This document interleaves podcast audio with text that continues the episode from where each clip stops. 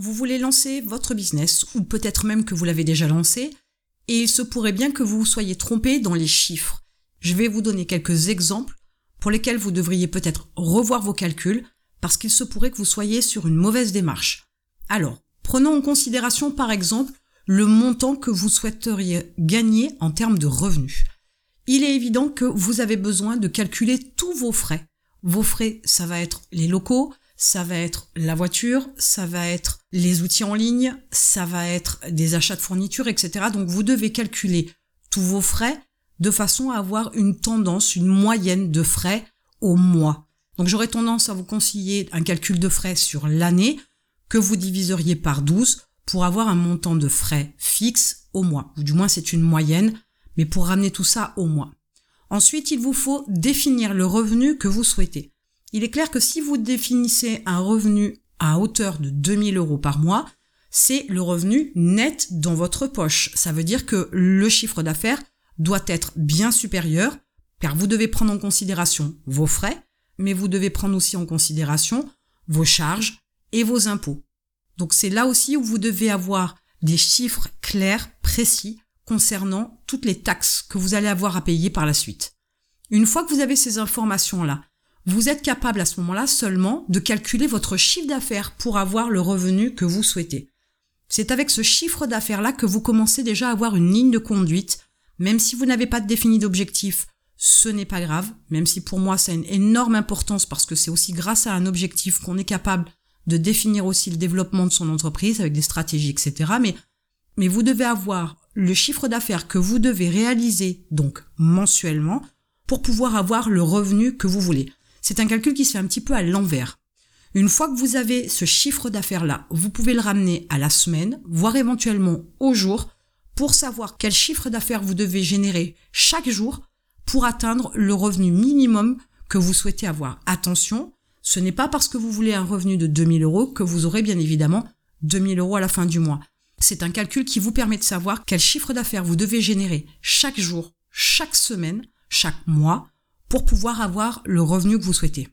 Et c'est à partir de maintenant, avec ces chiffres-là, que vous serez capable de définir une stratégie pour l'avoir. Mais faites le calcul dans le bon sens, parce que vous pourriez vous tromper et avoir un chiffre d'affaires qui ne soit pas assez important pour pouvoir générer le revenu que vous souhaitez avoir. Un autre calcul aussi à prendre en considération.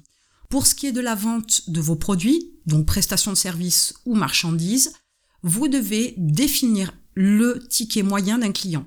Alors attention, là j'ai pris le ticket moyen d'un client. Vous pourriez avoir qu'un seul produit avec un montant fixe, bien évidemment, mais vous pourriez avoir une base fixe et des options supplémentaires. Dans ce cas-là, partez bien évidemment plus facilement sur la base fixe. Ce sera beaucoup plus intéressant pour vous. S'il y a des options, ce sera du plus. Donc vous avez besoin, avec le chiffre d'affaires précédemment dont on a pu parler, vous pouvez à ce moment-là donc définir le nombre de clients dont vous avez besoin pour faire ce chiffre d'affaires pour le revenu que vous souhaitez. Donc, vous avez votre chiffre d'affaires que vous allez diviser par le montant minimum qu'un client peut vous verser dans la vente de votre produit. C'est à ce moment-là que vous avez le nombre de clients que vous devez faire. Et puisque vous avez le nombre de clients que vous devez faire chaque mois, bien évidemment, on en revient encore à ça, mais vous devez le définir plutôt mensuellement de façon à pouvoir définir votre stratégie pour avoir ce nombre de clients. Ça sous-entend aussi que si vous avez une stratégie qui permet de collecter des emails, puis de recontacter ces prospects-là pour pouvoir avoir une transformation par la suite, il faut calculer correctement ce nombre d'emails que vous devez collecter. Si vous avez décidé de faire de la prospection téléphonique, il vous faut savoir aussi quel nombre d'appels vous devez passer pour pouvoir avoir le nombre de clients que vous souhaitez dans votre mois. Ne vous trompez pas dans votre démarche, ne vous trompez pas dans votre stratégie, parce que c'est là où vous pourriez rencontrer un très gros problème. Si vous pensez qu'il vous faut trois clients pour pouvoir avoir le revenu que vous souhaitez, donc le chiffre d'affaires qu'il vous faut pour avoir le revenu que vous souhaitez, si je remets les choses dans l'ordre, à ce moment-là, vous devez être capable de vous dire, OK, je fais la prospection téléphonique, en moyenne, je passe 50 appels, j'ai un client pour 50 appels. Donc s'il vous faut trois clients pour pouvoir avoir le chiffre d'affaires escompté pour le revenu que vous souhaitez, dans ce cas-là, il vous faut 3 fois 50 appels pour espérer, à minima, convertir au moins 3 personnes au final. Je vous conseille bien évidemment d'augmenter ce nombre d'appels parce qu'il vaut mieux prévoir plus que moins pour avoir effectivement ces trois clients dont vous avez besoin.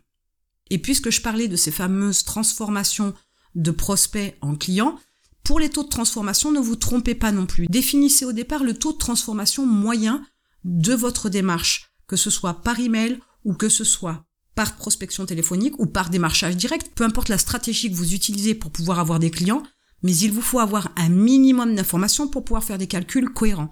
Donc définissez le taux de transformation moyen de façon à pouvoir avoir une tendance. Il est clair que si vous avez 10% de taux de transformation, c'est-à-dire de passage de prospect à client, vous êtes à ce moment-là capable de définir le nombre d'emails, le nombre d'appels, le nombre de démarchages nécessaires pour avoir le nombre de clients nécessaires. Ce calcul, c'est aussi ce qui va vous permettre non seulement de définir votre stratégie, mais de travailler aussi à son amélioration. Si vos taux de transformation sont extrêmement bas, cela peut arriver selon la niche dans laquelle vous êtes positionné, selon la thématique dans laquelle vous vous êtes positionné. Il se peut qu'il soit bas parce que c'est ainsi, mais il se peut aussi qu'il soit bas parce que votre stratégie est mal définie, parce que vous n'avez pas fait ces calculs-là, parce que vous n'avez pas envisagé d'avoir une stratégie qui soit à ce point peaufinée pour vous permettre non pas d'avoir ces fameux trois clients par exemple dont vous avez besoin dans le mois, mais peut-être en avoir 5, 6, 10. Peut-être aussi qu'il faut calculer le temps qu'il vous est nécessaire pour pouvoir vendre vos produits. Si c'est une prestation de service, peut-être que vous n'êtes capable que de faire que 5 clients dans le mois.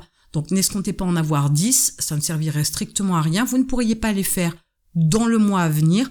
Et forcément, il y a des chances que vous déceviez vos clients, ce qui ne joue pas ni pour votre notoriété, ni pour votre publicité, le bouche à oreille que vous pourriez générer auprès de vos clients, parce que si vous ne respectez pas bien évidemment vos engagements, votre publicité sera plutôt mauvaise.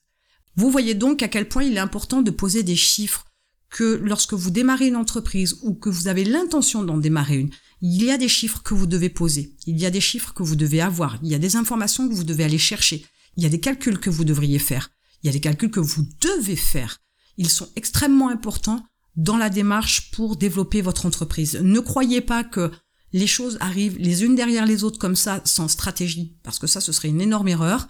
Vous auriez une démarche de travail au jour le jour, ce qui ne sera pas forcément justement une stratégie pour pouvoir développer votre entreprise. C'est quand même le but. Le but, ce n'est pas de travailler uniquement pour gagner 2000 euros par mois, mais c'est quand même pour gagner un peu plus. Sinon, dans ce cas-là, on tente autre chose. Mais faites vos calculs, ne vous trompez pas dans vos calculs parce que vous pourriez faire des erreurs énormes qui vous pousserait à avoir une très mauvaise démarche dans votre façon de travailler et par ricochet de mauvais résultats qui pourraient vous faire fermer boutique et aller sur un échec que finalement vous auriez provoqué par de mauvais calculs et surtout par de mauvaises stratégies.